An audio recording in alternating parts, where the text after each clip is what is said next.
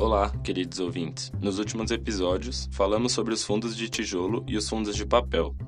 Hoje, falaremos sobre o último tipo de fundo imobiliário da nossa série, os FOFs imobiliários.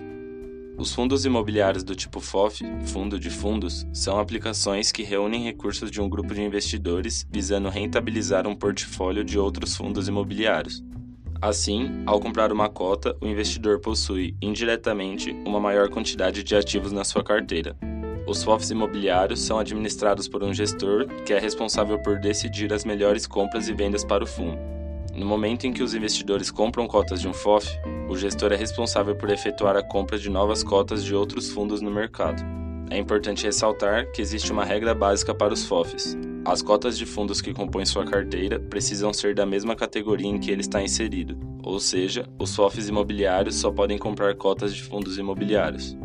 No caso dos FOFs que são negociados na bolsa, 95% dos lucros devem ser distribuídos para os cotistas. Assim, os dividendos são importantes e ainda há a possibilidade de lucrar com a valorização das cotas. Uma das principais vantagens dos investidores ao aplicar seus recursos em FOFs é a diversificação da carteira.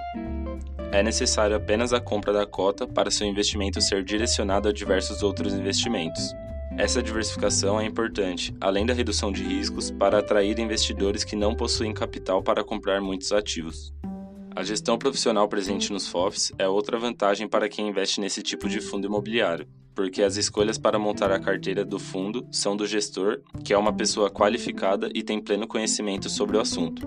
Esse fator faz com que o investidor economize esforços ao investir e permite que investidores iniciantes participem dos investimentos em fundos imobiliários. Investimento em FOFs também possibilita a exposição a fundos que são exclusivos para investidores qualificados ou profissionais. Dessa forma, é outro motivo que beneficia os investidores iniciantes. A gestão de um FOF ou qualquer outro fundo pode ser ativa ou passiva, e isso depende da política adotada por esse fundo.